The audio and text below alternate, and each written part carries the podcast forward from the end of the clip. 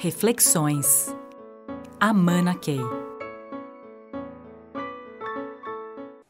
Se nós todos fomos educados, aculturados, condicionados a maximizar o resultado da minha própria área, inclusive para ganhar maiores bônus, vocês veem como está, nós todos estamos absolutamente condicionados a isso.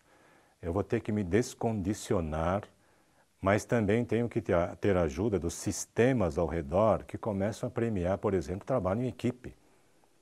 Então, se a gente não fizer isso, nós temos um enorme paradoxo né, de que os sistemas nos forçam a um comportamento individualizado, fragmentado, até a busca de maiores ganhos, e daqui a pouco nós estamos totalmente desvinculados do objetivo maior da organização como um todo. Ninguém trabalha para a organização como um todo. Mais uma vez, um paradoxo. Né? Então, nós podemos, no discurso, querer teamwork, querer trabalho em equipe, um grande mutirão, mas fica no discurso, porque o sistema está me forçando a ficar individualista.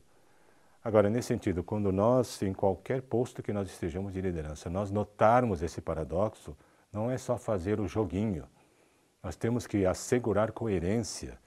E mesmo que pareça algo contrário ao próprio interesse, por exemplo, eu estou ganhando muita, muito dinheiro muitos bônus por causa desse individualismo. Mas se eu noto que o todo está sendo prejudicado, eu posso, preciso estar à frente e buscando esse trabalho integrado, mesmo que as mudanças das regras me façam ganhar menos. Se não houver essa disposição, todo mundo vai ficar esperando e que alguém resolva o tal do paradoxo. Liderança é tomar a iniciativa na direção dos resultados do todo.